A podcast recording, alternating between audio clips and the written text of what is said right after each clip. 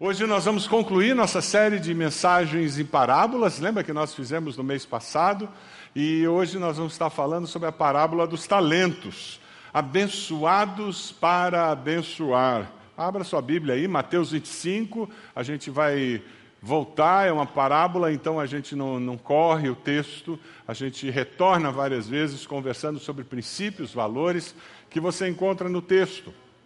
Essa série nós chamamos de esculpidos com um propósito, para um propósito. Deus está esculpindo você para você ficar cada dia mais parecido com Cristo. Você acredita nisso? Deus está fazendo essa obra nas nossas vidas, e esse é o grande objetivo que ele tem. Pensando na parábola dos talentos, eu queria que você viajasse na maionese comigo um pouquinho. Vamos lá? Você é dono de uma empresa. Legal? Gostou da promoção? Você que é empresário aí, então já pensa que é uma empresa maior, duas vezes o tamanho da sua. Aí agora você se sentiu animado, né? Então, você é dono de uma empresa, você vai viajar, passar meses fora. E você chamou aqueles funcionários estratégicos, chave, aqueles funcionários que lideram na sua empresa, e você, para um deles, você diz: Olha, você vai ficar com a área financeira, eu quero que você cuide do caixa, do fluxo do caixa, dos relatórios todos. Eu quero que você cuide das aplicações e você cuide também das cobranças. Nós precisamos que você cumpra bem a sua tarefa. Chamou um segundo e ele é responsável pela área de produção. Olha, eu quero que você cuide dos funcionários, você garanta que eles estejam trabalhando a contento, também a linha de produção, você ajude para que ela não fique perdida, ela tenha um ritmo, e também você vai ficar responsável pelos pedidos e as entregas. Aí chamou o terceiro e disse: Olha, você é responsável pela área de manutenção. Eu quero que você garanta que a pintura esteja adequada, tem os lugares aí que nós estamos precisando pintar, e também nós temos as máquinas, precisa lubrificar, garantir que elas estejam funcionando adequadamente e também os jardins da empresa. Quando as pessoas vêm fazer negócios conosco, eles têm que chegar e encontrar um lugar bonito, um lugar agradável. Então, por favor, façam isso. E ele foi embora. Viajou, ficou fora do país muitos anos e ele volta. Ele descobre que o primeiro e o segundo fizeram o que ele tinha pedido e mais. A empresa tinha prosperado, tinha crescido. Ele ficou impressionado. Mas quando ele foi conversar com o terceiro, o último, ele teve uma surpresa. Ele não tinha pintado nada. E quando indagado, porque ele não tinha pintado nada, ele disse: Olha, eu fiquei em dúvida de qual era a cor que o senhor ia gostar, que usasse para pintura, então eu preferi não pintar. Eu não queria desagradar o senhor. Aí ele disse: Mas e a manutenção das máquinas? Elas estão engripando, elas estão com problemas. Ele disse: Olha, eu fiquei com medo de prejudicar a linha de produção, eu fiquei meio receoso de fazer alguma coisa ali, então eu preferi não fazer nada. E ele disse: E os jardins? Ele baixou a cabeça e disse: Olha, para ser sincero, os jardins Estava chovendo muito, então eu não, não, queria mexer muito no jardim. Eu, eu tinha um pensamento: eu vou limpar os jardins na véspera da chegada do patrão. Mas o senhor chegou antes. O que, que você acha que aconteceria com esses três funcionários? O que você aí, o dono da empresa, dona da empresa, o que você faria com os dois primeiros? O que você faria com o terceiro? A parábola que nós vamos estudar hoje é praticamente essa história que eu contei. Se você vai no capítulo 25, você está com ele aberto aí, dá uma olhadinha. Ele é um capítulo que tem três parábolas. Três parábolas que falam sobre o juízo final. Você tem a parábola das dez virgens, até o versículo 13. Depois a parábola dos talentos, do 14 ao 30. E depois a parábola das ovelhas e dos bodes, do 31 a 46. Você é bode? Precisa ler essa parábola aí, hein?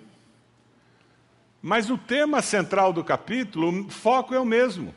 O que acontecerá com quem é fiel e está preparado, e o que acontecerá com quem não é fiel e está despreparado. Você está preparado para encontrar-se com seu Deus? O sermão de hoje, toda a temática dele está envolto com essa pergunta: você está pronto para encontrar-se com Jesus? Porque tem duas maneiras de Jesus voltar, né? Você sabe disso. Ele vai voltar nas nuvens, com toda a glória dele, ele vem e vai ter o arrebatamento. Mas tem uma outra maneira de Jesus voltar também, né? O dia que você bater com as dez, você morrer, Jesus voltou para você. É uma volta pessoal, exclusiva. Mas uma certeza nós temos, seja lá quando for, todos nós teremos que prestar contas a Deus. E a pergunta é: você está preparado? Você que está na internet, você está preparado? Participar de culto na internet, às vezes você escuta como um programa. E o meu desafio para você é que você escute essa mensagem como mensagem de Deus para o seu coração. Veja lá, versículo 14, capítulo 25, 14. A leitura da parábola vai assim. Jesus começa ali no versículo 1, o reino dos céus será, pois, semelhante, e no 14 ele diz, e também, quer dizer, o reino dos céus também, será como um homem que, ao sair de viagem, chamou seus servos, confiou-lhes seus bens.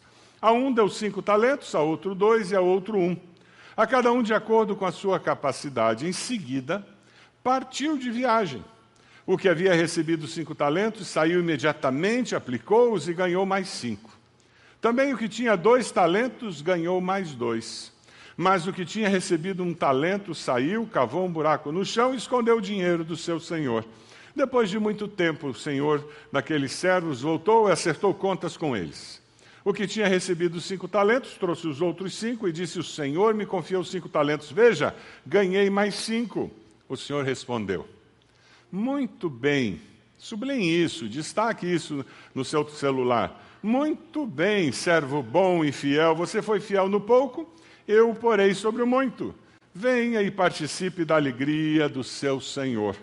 Veio também o que tinha recebido dois talentos e disse: O Senhor me confiou dois talentos, veja, ganhei mais dois. E o Senhor respondeu: Muito bem, servo bom e fiel, você foi fiel. No pouco eu porei sobre muito, venha e participe da alegria do seu Senhor. Por fim, veio que tinha recebido um talento e disse: Eu sabia que o Senhor era um homem severo, que colhe onde não plantou e junta onde não semeou. Por isso, tive medo e saí, escondi seu talento no chão. Veja, aqui está o que pertence ao Senhor. O Senhor respondeu: Servo mau e negligente. Você sabia que eu colho onde não plantei e junto onde não semeei. Então devia ter confiado meu dinheiro aos banqueiros para que, quando eu voltasse, o recebesse de volta com juros. Tirem o talento dele e entreguem-no aos que têm dez, ao que tem dez. Pois a quem tem, mais será dado, e terá em grande quantidade, mas a quem não tem, até o que tem lhe será tirado. E lancem fora o servo inútil nas trevas, onde haverá choro e ranger de dentes. A parábola de Jesus está falando de algo que era comum naquela época. Era comum o senhor ter servos de confiança e deixar responsabilidades para aquele servo cuidar enquanto viajava. É importante nós termos em mente que talento é uma unidade de medida de peso e não financeira. O valor de um talento dependia do material. Um talento de ouro, de prata, de cobre tinha preço diferente. E quando a parábola fala em talentos, fala em muito mais do que aptidão natural, pessoal. Nós usamos a palavra talento para falar muito sobre aptidão, sobre uma habilidade que a pessoa tem. Como acontece com as parábolas de Jesus, você encontra uma aplicação local e uma aplicação ampla e universal. Se você quisesse fazer um resumo dessa mensagem, dessa parábola, você poderia dizer: importante é ser bom mordomo dos talentos que receber do Senhor, pois ele voltará para julgar. Ponto. É isso. A essência dessa parábola é você ser bom mordomo do que você recebeu do Senhor, porque você prestará contas de tudo que você recebeu do seu Senhor. Algumas lições que nós podemos tirar dessa parábola. A primeira delas é: Deus abençoou você com algum dom e habilidade. Toda pessoa que se torna discípulo de Jesus, o Espírito Santo concede pelo menos um dom espiritual a essa pessoa, e essa pessoa tem várias habilidades. Você sabe lavar louça? Isso é uma habilidade. Tem gente que lava a louça muito mal, né? Mas tem gente que lava com perfeição. Não é assim? Você sabe tocar um instrumento?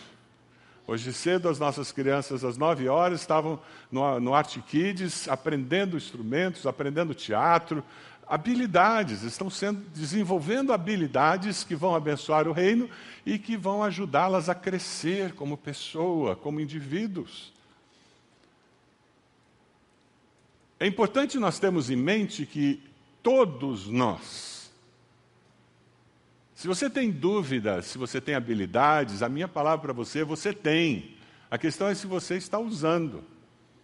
Alguns de nós, por medo de passar vergonha, esconde o talento que Deus confiou a nós. Faz sentido? Habilidades naturais como música, matemática, oratória, cozinha, costura, futebol, xadrez. No culto das nove, uma irmã veio para mim e disse: Pastor, eu sou professora de xadrez, será que tem utilidade na igreja? Final do culto, ela já estava conversando com o pessoal do Educa para dar aula de xadrez para as crianças lá no Educa. É desse jeito. Quais as habilidades que você tem? Como você pode consagrar essas habilidades para que Deus possa multiplicar? Dons espirituais nos são dados para glorificar a Deus, para edificar o corpo. Quais os dons espirituais que Deus deu a você, você está usando? Como você está usando? Essa parábola nos confronta com essa realidade. O que importa não é o talento que a pessoa tem, não é quanto talento ela tem. O que importa é como esse talento é utilizado. Nós poderíamos dizer dessa maneira: nós não somos iguais na quantidade dos talentos, mas podemos ser iguais em como utilizamos nossos talentos. Lê de novo. Ninguém é igual ao outro. Mas nós podemos ter a mesma atitude no coração na utilização dos nossos talentos. O objetivo é usar os nossos talentos para a glória de Deus. Uns vão ter mais, outros menos. Mas o que, que Deus espera de nós? O que, que Deus espera de você? Deus espera que todos usem o que receberam. Ponto. Às vezes o Evangelho é tão simples, a, o funcionamento da vida cristã é tão simples que parece que falta alguma coisa para a gente, né? A gente quer uma coisa mais complexa, um negócio mais complicado, difícil de entender. É simples assim. Deus deu talentos, habilidades a você para você usar. Eu sou abençoado para abençoar. E o que acontece é que Deus começa a trazer pessoas para perto de mim. Sabe por que, que Ele traz algumas pessoas para perto de mim? Porque aqueles talentos e habilidades que Ele me deu vão transbordar e como eu fui abençoado, eu vou abençoar as pessoas. Sabe aquele vizinho chato? Todo mundo tem um vizinho chato, né? Sabe aquele vizinho chato? Sabe por que, que Deus trouxe ele para perto de você? Para você transbordar na vida dele.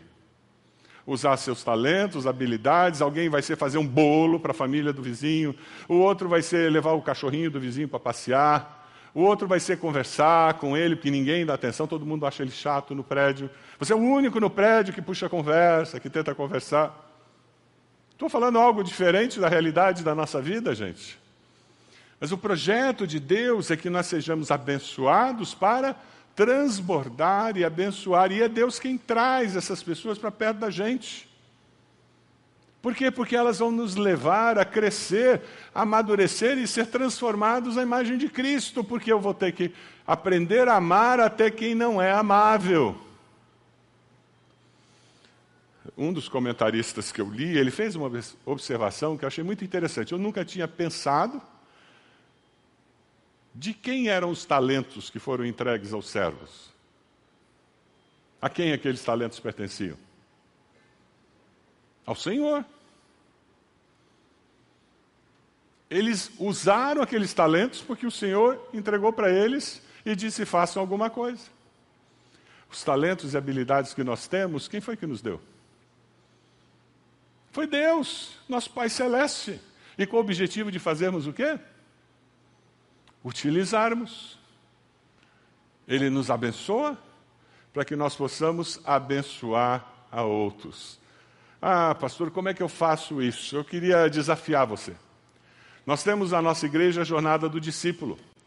E no final da jornada do discípulo, nós temos uma classe que se chama Frutificar, onde você identifica dons, talentos, paixões que você tem, para você descobrir como você pode abençoar o reino de Deus, abençoar a nossa igreja, abençoar as pessoas, abençoar a nossa cidade, usando aquilo que Deus colocou na sua mão. Tem um QR Code aqui nas costas. Pegue seu celular aí e abra esse QR Code aqui, pegue ele. Por quê? Porque você vai poder se matricular na jornada do discípulo. E um dos resíduos da pandemia abençoados que nós temos é que o que a jornada do discípulo hoje você pode fazer presencial ou EAD. Isso é fantástico, porque ficou da, da pandemia. Você que está aí online, você pode pegar esse QR Code, você pode se matricular e fazer online a, a jornada do discípulo. Ali você vai descobrir quais são os dons, as suas paixões, onde o seu, seu coração queima quando você pensa, e de repente você vai ensinar xadrez para pessoas idosas, ou você vai ensinar xadrez para crianças. De repente você vai participar do Ministério de Jiu-Jitsu, ou você vai lá no presídio, no ministério que nós temos no presídio. De repente você vai abrir um ministério nas escolas. Atualmente nós não temos um ministério nas escolas. De repente você vai abrir um ministério na universidade. E você vai começar com grupos de oração e de evangelismo na universidade. É assim que o reino de Deus funciona e Deus usa esses talentos, essas habilidades e os dons que Ele deu a você para que você deixe isso crescer dentro de você e transbordar, abençoando outras pessoas. Versículo 21, 23, dê uma olhada. O Senhor respondeu: Muito bem, servo bom e fiel. Você foi fiel no pouco, eu porei sobre o muito. Venha e participe da alegria do seu Senhor. Você foi fiel sobre o pouco, eu colocarei sobre muito. Quem trabalha bem ganha mais trabalho. Diz para a pessoa aí do lado aí. Te prepara. Quem trabalha bem ganha mais trabalho. Sabe por quê? O nós não temos um Deus acomodado. É fascinante pensar que Deus é o mesmo ontem, hoje e eternamente, não é verdade? Não há mudança em Deus, porque Ele é completo. Mas isso não faz com que Ele seja acomodado. Ele trabalha enquanto você dorme. Deus está sempre agindo. É por isso que crente não se aposenta. Você pode mudar de trabalho. A questão é quantas horas você vai investir no reino de Deus. Você, tá, você agora está com mais liberdade de horário? Ótimo, eu posso ajudar onde? Eu posso abençoar onde? Eu vou lá para o Educa, eu vou trabalhar no ministério aqui da igreja. Não, o dia em que você vai sentar e fazer nada, sabe quando vai ser? Fica aqui normalmente. Uma caixa de madeira e você vai estar deitado. É aquele culto que você vai, vai estar presente, mas não vai participar, né? Aí ali você vai descansar, mas, gente, existem muitas oportunidades, necessidades ao redor. Veja o versículo 28. O versículo 28 não ganha concurso de popularidade. Tirem o talento dele, entreguem-no ao que tem dez, pois a quem tem, mais será dado, e terá em grande quantidade, mas a quem não tem, até o que tem lhe será tirado. A cautela exagerada dele é uma quebra de confiança. Ele não confiava no Senhor quando ia voltar, ele tinha medo dele. Você confia em Deus? Você tem medo de Deus? Alguns de nós somos condicionados na infância a ter medo de Deus. Eu me lembro quando nós estávamos a Gago Coutinho, nós tínhamos uma pré-escola, No meu gabinete eu escutava o barulho das crianças na pré-escola, e um dia eu escuto a professora dizendo: Vocês fiquem quietos, porque Papai do céu não gosta de criança que não fica quieta. Vocês já sabem o que eu fiz, né? Eu parei o sermão, levantei, eu fui lá atrás, chamei a professora e disse: Papai do céu gosta de criança que não fica quieta. Às vezes eu acho que ele até gosta mais. Mas alguns de nós crescemos com essa imagem de um Deus vingativo, parece que ele vai jogar um raio na tua cabeça a cada momento. Você precisa ler o livro Maravilhosa Graça do Philip Jansen, tirar esse fardo e descansar nos braços do Senhor e deixar Ele ser o bom pastor que te conduz a águas tranquilas, que refrigera a tua alma. Nosso relacionamento com Deus tem que produzir isso em nós. Sabe, quando nós servimos a Deus e usamos as habilidades, os dons que Deus nos deu, nós estamos sendo preparados para a vida. Quem aqui sente que foi abençoado com a vivência de igreja na vida profissional? você, reparou, né, que quem apresenta trabalho na escola normalmente é o crente, né? no conviver com pessoas tão diferentes no, de nós, que não são da nossa família, não são do nível social, cultural, ah, da etnia, o que, que acontece? Nós, nós nos tornamos especialistas em relacionamento interpessoal. É isso que a igreja faz com a gente. A gente aprende a enxergar a pessoa independente da roupa, da, da, dos erros de português, porque a gente é desafiado no conviver em igreja. Quando você se envolve, quando você participa, você convive com pessoas diferentes que talvez você nunca convivesse se não estivesse na igreja, não é verdade? A pessoa veio para mim dizendo que ia sair do, do pequeno grupo.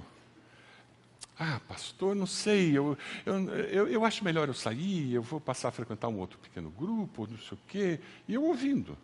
Eu conhecia o pequeno grupo daquela pessoa, eu conhecia aquela pessoa.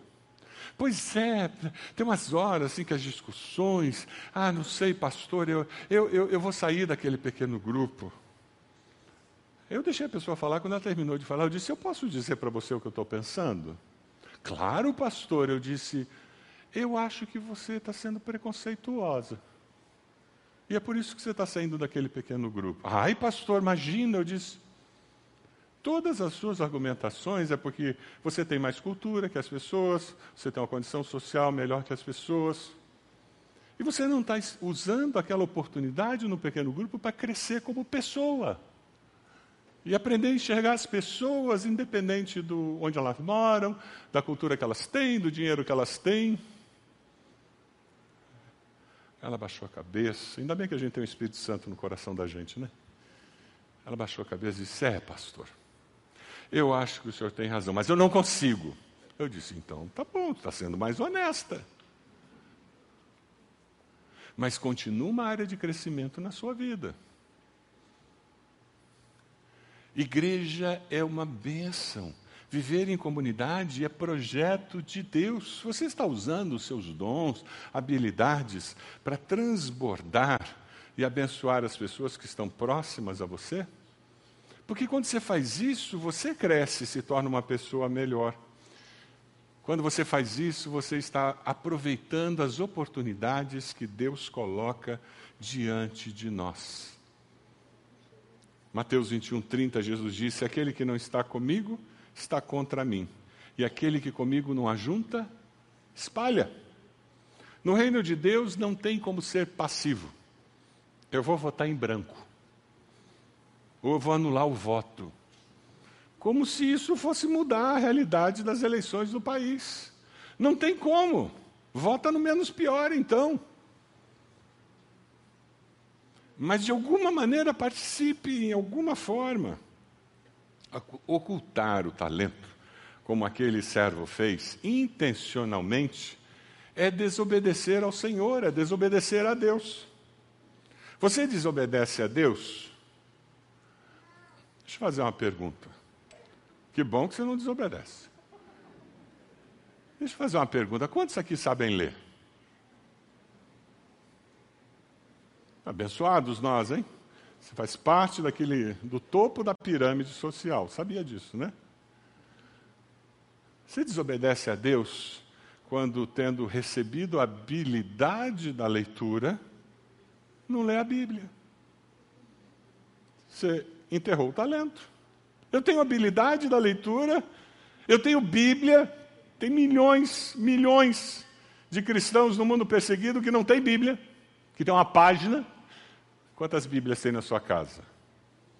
Sim.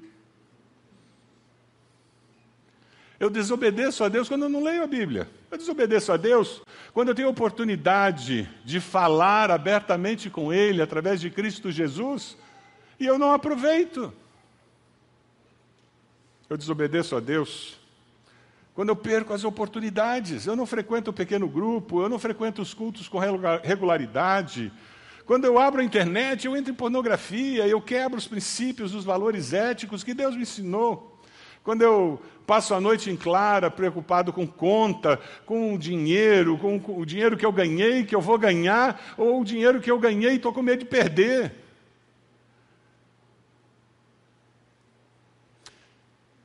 Quem sabe fazer o bem e não faz, comete pecado, foi o que Tiago disse. A minha palavra para você hoje é uma palavra positiva de desafio oportunidades aproveitadas produzem o quê? Geram o quê? Mais oportunidades. Você concorda com isso? Diga amém. É o que a parábola nos ensina.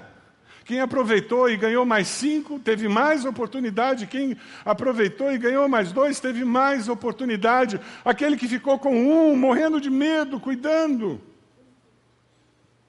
ele não ganhou nada, e não teve mais oportunidades.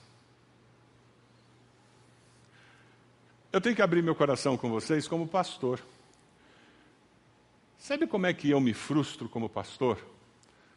Quando eu vejo cursos, eventos, viagem missionária, retiro, sendo oferecidos assim o tempo todo. O tempo todo tem coisa que você pode se envolver e eu vejo pessoas que entram anos, sai ano, entra anos, sai ano, entra anos, sai ano, e eles não fazem nada, não se envolvem com nada. Como pastor, é uma alegria ver pessoas que aproveitam as oportunidades, matriculam-se nos cursos, já traz amigo, traz o pequeno grupo, e ele se envolve, e ele já multiplica o pequeno grupo. Pessoas que estão envolvidas eu não estou falando de ativismo, eu estou falando de envolvimento, de entender que o que eu recebo e as oportunidades que eu recebo, eu tenho que aceitar aquilo como bênção e transbordar isso na vida de outras pessoas. Cada um de nós prestará contas a Deus das oportunidades que Deus colocou diante de nós. Vou fazer um teste aqui. Quais oportunidades de crescimento que nós tivemos agora, nas últimas semanas na nossa igreja? Nós tivemos o Lidera. Começou na sexta-noite com PGzão, sábado o dia inteiro, domingo a gente tinha um preletor especial aqui. Você participou? Você se envolveu? Se aproveitou aquela oportunidade para crescer? Aí nós tivemos a viagem missionária da juventude. Você foi? O pior é que tem jovem adolescente da nossa igreja que não foi. Perderam a oportunidade. A Páscoa está chegando. Tem coro, orquestra, Tiago. Coro, orquestra, Tiago. Coro, orquestra, teatro. Nós temos dança. Tem o pessoal que faz a, a a cena, o pessoal que trabalha na, montando toda a cena do, do teatro. Você está envolvido nisso? Ah, eu vou vir na quinta. Se der, né? Oportunidades de servir, nem que seja para ajudar no lanche que vai ser servido. Você não dança, talvez seja melhor não dançar. Você não canta, melhor não cantar. Você não toca, vai servir o lanche para o povo. Mas se envolva, faça parte. Nós fazemos parte de uma igreja abençoada, em que você tem oportunidade o tempo todo. Hoje você viu uma oportunidade de ir lá na Esperança Viva, abençoar essas crianças, abençoar as famílias delas. Como nós estamos aproveitando as oportunidades que Deus coloca diante de nós? Mas sabe, uma das lições que mais tocaram no meu coração olhando essa parábola, é que Deus nos abençoa com vida eterna. É verdade, todos nós chegaremos diante de Deus na eternidade para prestar contas. O, profeta Amós, lá em Amós 4,12, ele diz: Prepare-se para encontrar-se com o seu Deus. Você está preparado para encontrar-se com o seu Deus?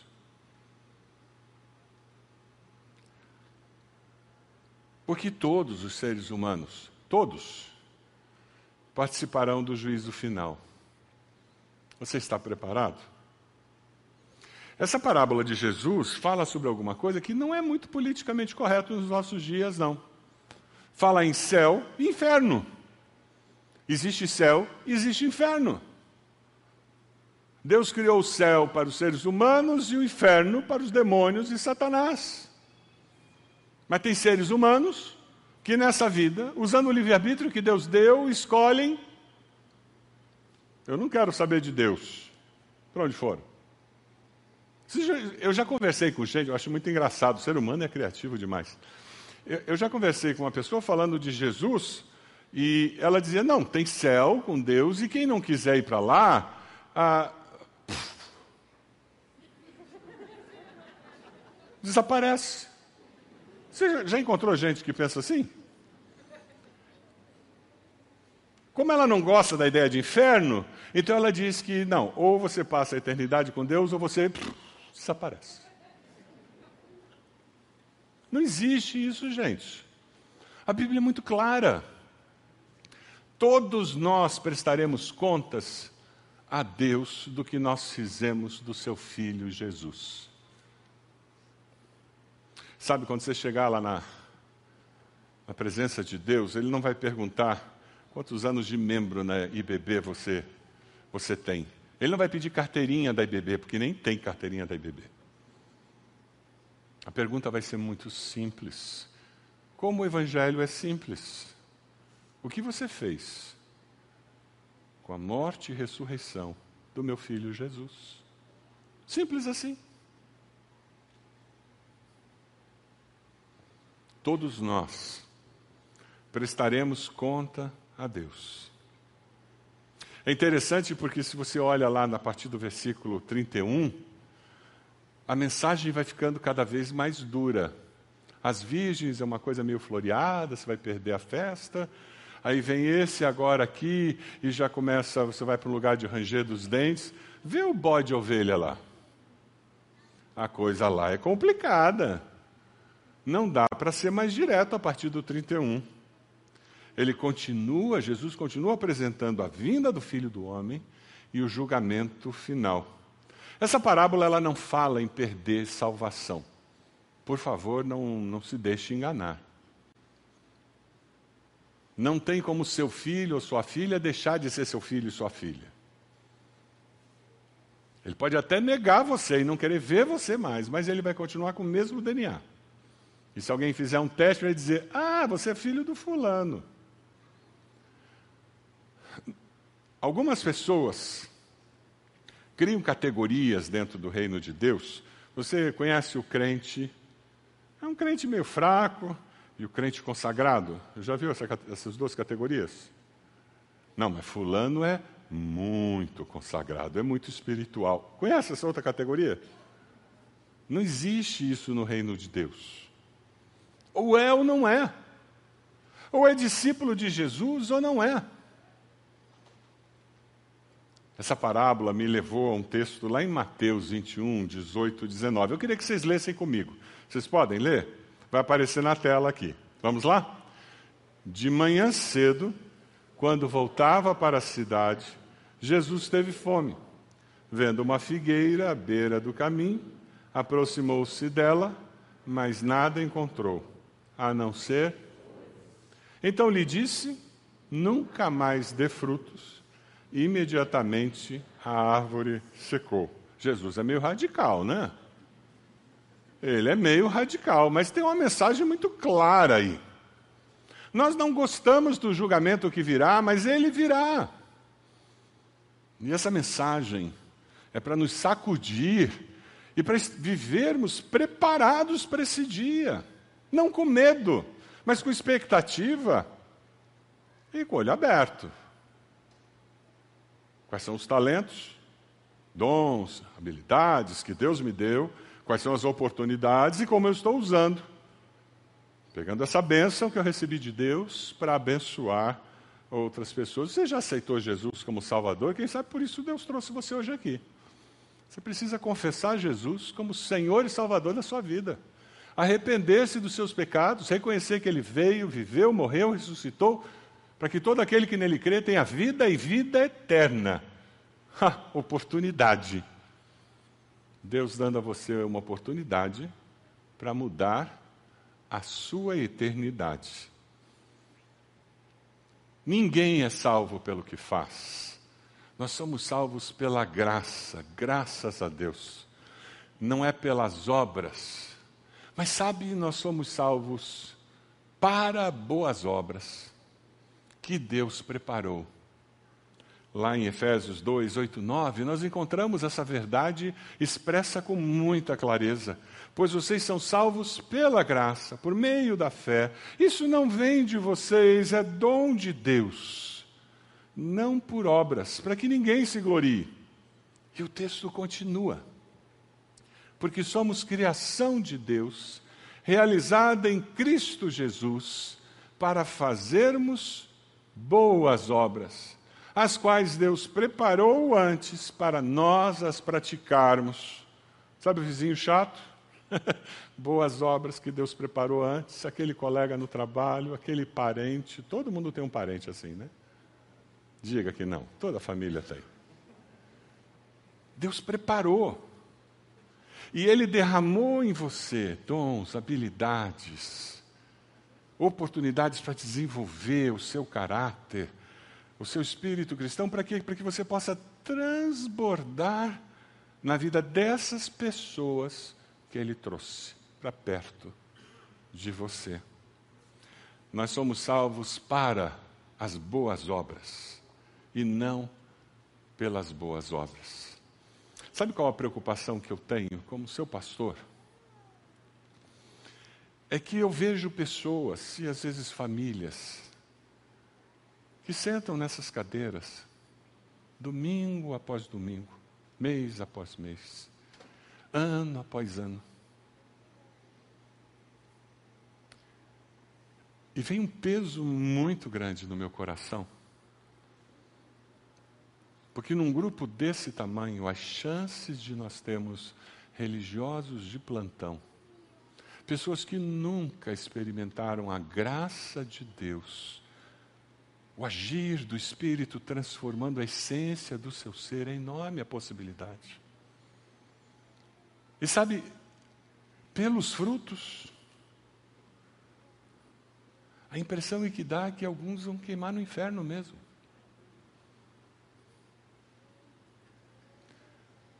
Porque são religiosos.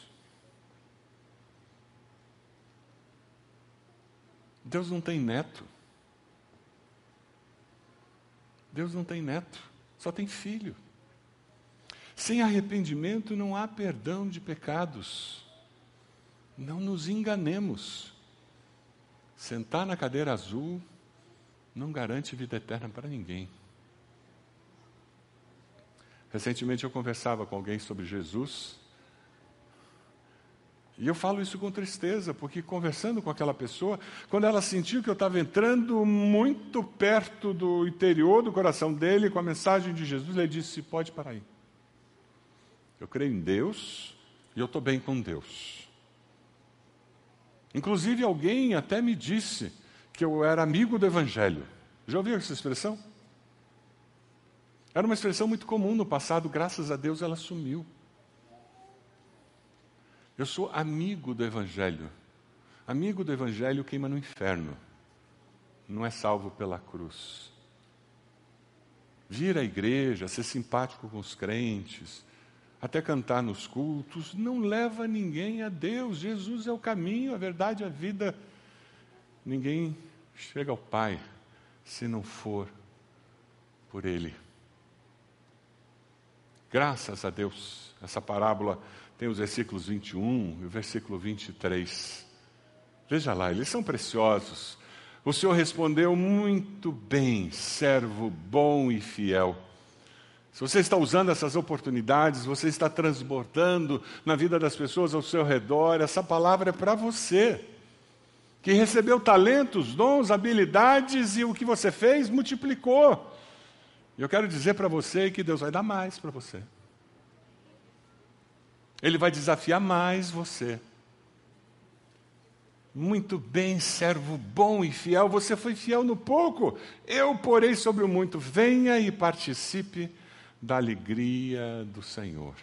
As virgens estavam lá, na beirada da festa, do casamento, acabou a o azeite, me empresta o azeite? Não, nós temos azeite para gente, não sei quando o noivo chega. E elas foram embora, foram buscar azeite. Quando elas voltaram, hum, o noivo tinha chegado.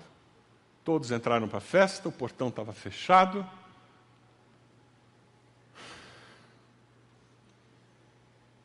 Minha oração nessa manhã é que você não perca a festa. Que através de Cristo Jesus, você viva com a certeza de que você estará nessa grande festa depois do julgamento final. Amém? Você pode abaixar sua cabeça? É um tempo muito especial agora. Eu queria desafiar você a fazer uma oração no teu coração, confessando Jesus e dando esse passo. Ah, pastor, eu fui criado em igreja. Eu até sou membro da igreja, tá bom, mas você tem certeza de vida eterna? Você tem certeza que você é perdoado? por Deus e você está preparado? Senão hoje vai ser o dia 13 de março de 2022. Você vai fazer oração e a partir desse dia, o diabo nunca mais vai acusar você com dúvida de salvação.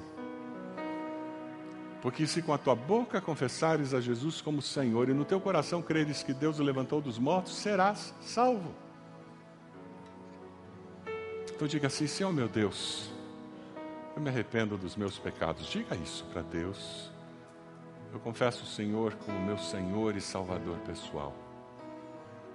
Toma minha vida em tuas mãos. Faz tudo novo. Você fez essa decisão? Você fez essa oração? Levante sua mão bem alto. Onde você está? Graças a Deus, pode abaixar, graças a Deus. Mais alguém lá atrás já vi. Ali já vi lá atrás. Mais alguém levante sua mão bem alta aqui, já vi, pode abaixar. Obrigado. Mais alguém ali atrás, aqui do lado. Mais alguém, levante sua mão bem alta, dizendo: Pastor, eu fiz essa decisão. A partir de hoje, eu vivo com a certeza que estou preparado para me encontrar com meu Deus. Eu vou usar as bênçãos que Ele me dá para abençoar outras pessoas. Vamos nos colocar de pé? Eu queria convidar você que levantou a mão para vir aqui à frente. Nós temos pessoas que vão orar com você, abençoar você nesse momento de começo de caminhada. Saia do seu lugar, pode vir, já pode vir, antes mesmo da banda começar a cantar, pode sair do seu lugar e vir aqui. Nós queremos orar com você. Isso, graças a Deus. Abençoar a sua vida. Pode sair do seu lugar e vir para cá. Nós estamos esperando você. Pode vir, graças a Deus. Isso mesmo, vem aqui. Estamos esperando você. Isso. Várias pessoas estão chegando. Graças a Deus por isso. Olha lá, graças a Deus. Deus abençoe você. Nós vamos cantar. Enquanto nós cantamos, sai do seu lugar, vem aqui. Graças a Deus. Deus abençoe a senhora.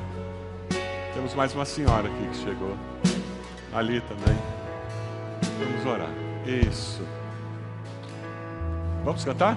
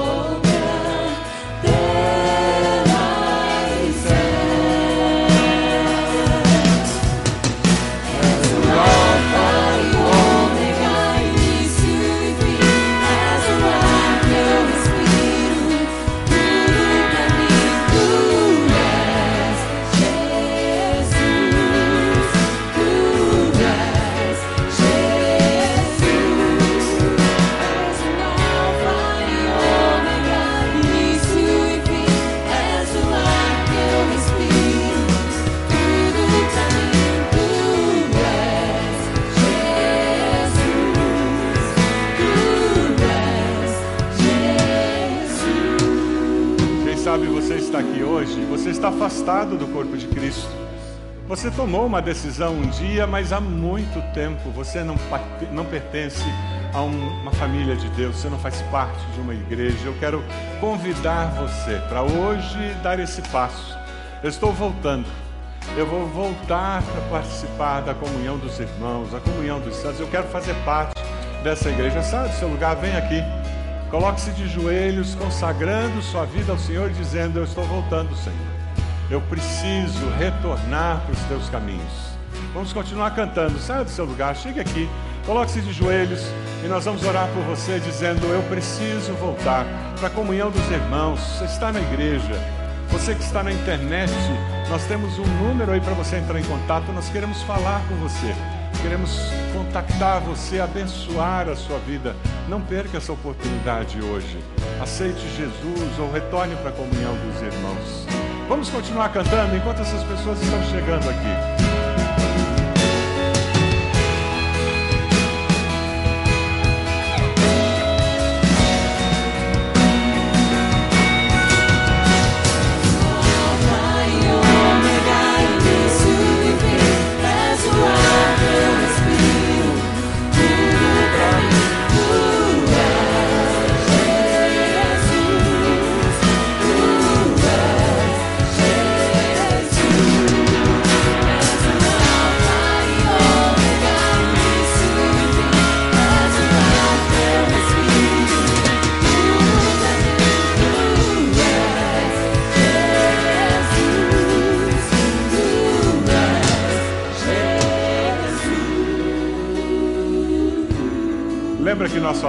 Pessoas que Deus traz para perto de você?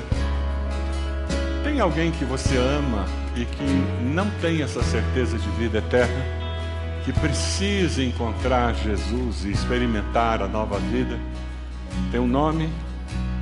Eu queria convidar você a se colocar de joelhos, onde você está, e orar por essa pessoa. Dizer o nome dessa pessoa para o Senhor. Alguém que você ama que você conhece, mas que não conhece a Jesus. Coloque-se de joelhos onde você está, com esse gesto dizendo: Deus, eu reconheço que eu preciso de uma intervenção sobrenatural do Senhor na vida. Diga o nome da pessoa para o Senhor. Ó oh, Deus. São pessoas que nós amamos que não têm essa certeza da vida eterna, que ainda não confessaram Jesus como Senhor e Salvador, nós pedimos que com urgência o Teu Espírito Santo convença do pecado, da justiça e do juízo. Pedimos, Deus, com urgência, que o Senhor traga pessoas perto delas que falem do Teu plano, da Tua salvação. Peço com urgência, Deus, que nós, usando dons e habilidades que o Senhor tem nos dado, nós possamos transbordar e chegar até essas pessoas de uma forma especial. Mas Deus, nós imploramos ao Senhor que o Senhor traga salvação na vida de cada uma delas. Abençoe esses irmãos e irmãs que vêm à frente dizendo: Eu quero voltar para a comunhão da igreja com a comunhão dos irmãos. Abençoa-os, ó Deus. Que chegando ali num pequeno grupo, eles sejam amados, abraçados de uma forma significativa. Abençoa aqueles que confessaram Jesus como Salvador. Aleluia. A palavra diz que a festa no céu quando isso acontece. Ah, Deus, cela o coração deles com teu Santo Espírito, nós oramos. E nós oramos assim, no precioso nome de Jesus. Amém.